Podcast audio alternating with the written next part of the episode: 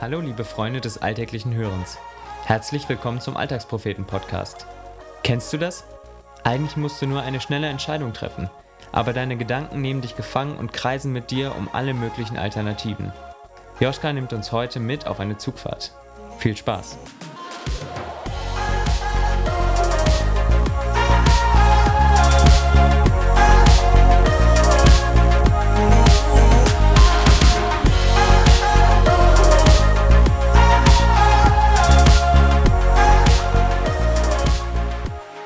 Ich habe mich entschlossen, Bahn zu fahren. Auf Facebook habe ich im Vorfeld in einer Gruppe meine Verbindung gepostet und hoffe auf Mitfahrer, um mir gemeinsam ein Gruppenticket zu teilen. Dann ist es billiger. Bisher habe ich damit, sich mit fremden Menschen ein Ticket zu teilen, nur gute Erfahrungen gemacht. Der Reisetag beginnt, ich laufe zum Bahnhof. Als ich am Automaten das Ticket löse, hat sich niemand gemeldet. Schade. So ist es leider ein bisschen teurer. Andererseits habe ich dafür unterwegs meine Ruhe und muss mich nach niemanden richten. Die Fahrt verläuft gut, keine Verspätung. Nach und nach komme ich meinem Ziel näher. Ich erreiche alle Anschlüsse. An dieser Stelle möchte ich der Deutschen Bahn einmal ausdrücklich dafür danken. Das tut man ja sonst so selten. Auf einmal schreibt mich über Facebook ein Typ an, ob er mein Ticket an meinem Zielort haben könne. Bebum, bebum, bebum. Mein Herz fängt an zu klopfen. Das Blut schießt mir in den Kopf. Unwohlsein und Fragen machen sich breit. Weshalb will er mein Ticket haben? Kann er sich nicht selbst eins holen? Und warum stresst mich das so? Ich checke zuerst sein Profil, oder zumindest das, was ich davon sehen kann. Die Vorurteilsmaschinerie spult sich automatisch ab. Durchtrainiert, Bilder mit freiem Oberkörper, auf den ersten Blick nicht direkt sympathisch. Ein Poser oder Player halt. Was ich sehe, bestimmt meine Gedanken über die Person. Dann antworte ich, dass es noch davon abhänge, ob ich auf der weiteren Fahrt kontrolliert werde und meinen Namen eintragen müsse. Ob das Ganze so legal ist, darüber verschwende ich keine Gedanken. Ich solle mich später nochmal melden.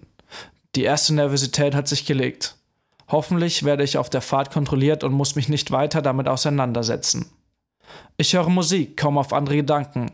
Eine Weile lang funktioniert die Ablenkung. Kein Schaffner lässt sich blicken.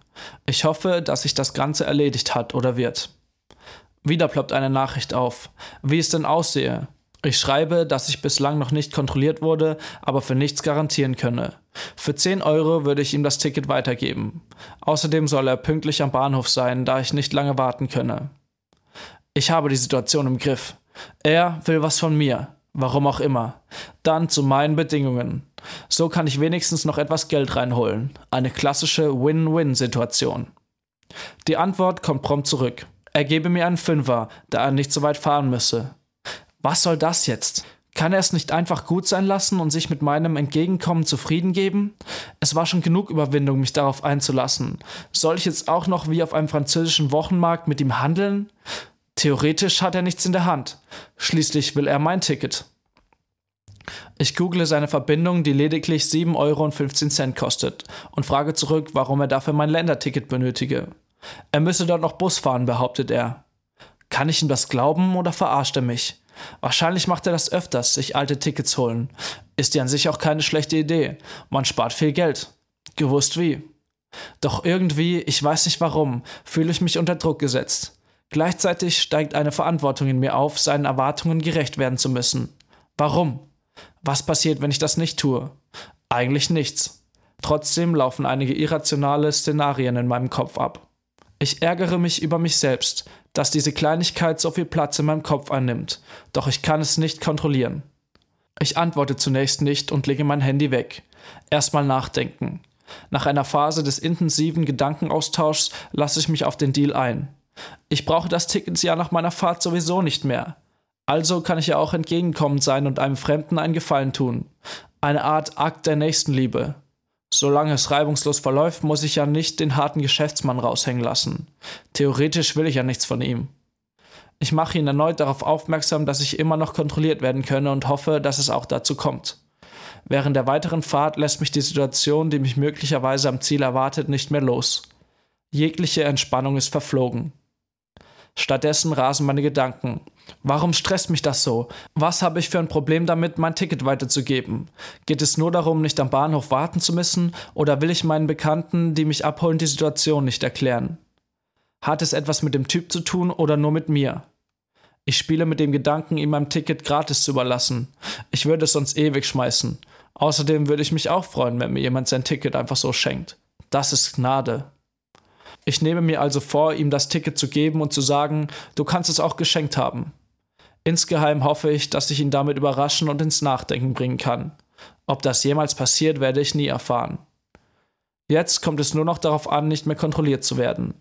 Obwohl das nicht mein Problem ist, mache ich es zu meinem. Ich habe Angst vor seiner Reaktion, falls es nicht klappt. Warum eigentlich? Er hat nichts gegen mich in der Hand.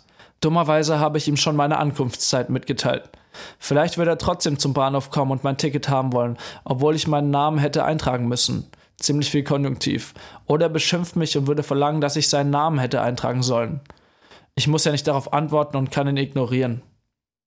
Zehn Minuten vor Ankunft läuft eine Schaffnerin durchs Abteil. Oh nein, jetzt ist es vorbei. Fast hätte es geklappt. Wie soll ich das dem Typ bloß erklären? Doch sie kontrolliert die Fahrgäste nicht, sondern läuft schnellen Schrittes hindurch in ein anderes Abteil. Glück gehabt. Jetzt darf sie bloß nicht mehr zurückkommen. Sie kommt nicht zurück. Am Ziel angelangt, steige ich aus dem Zug, laufe durch die Unterführung und treffe auf den Typ. Er blickt mich grimmig an, mein unsympathischer Facebook-Eindruck bestätigt sich. Ich gebe ihm das Ticket mit den vorher ausgedachten Worten. Er bedankt sich und will mir zwei Euro als Trinkgeld geben. Ich nehme sie nicht an und gehe. Meine Erleichterung, diese Situation hinter mich gebracht zu haben, ist in diesem Moment mein größter Lohn und wichtiger als das Geld.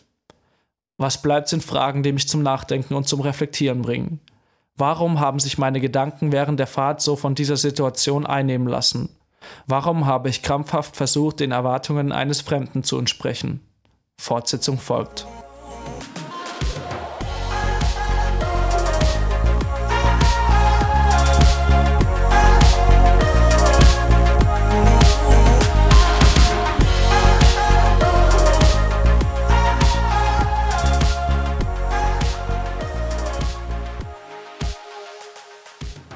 Das war der Alltagspropheten-Podcast.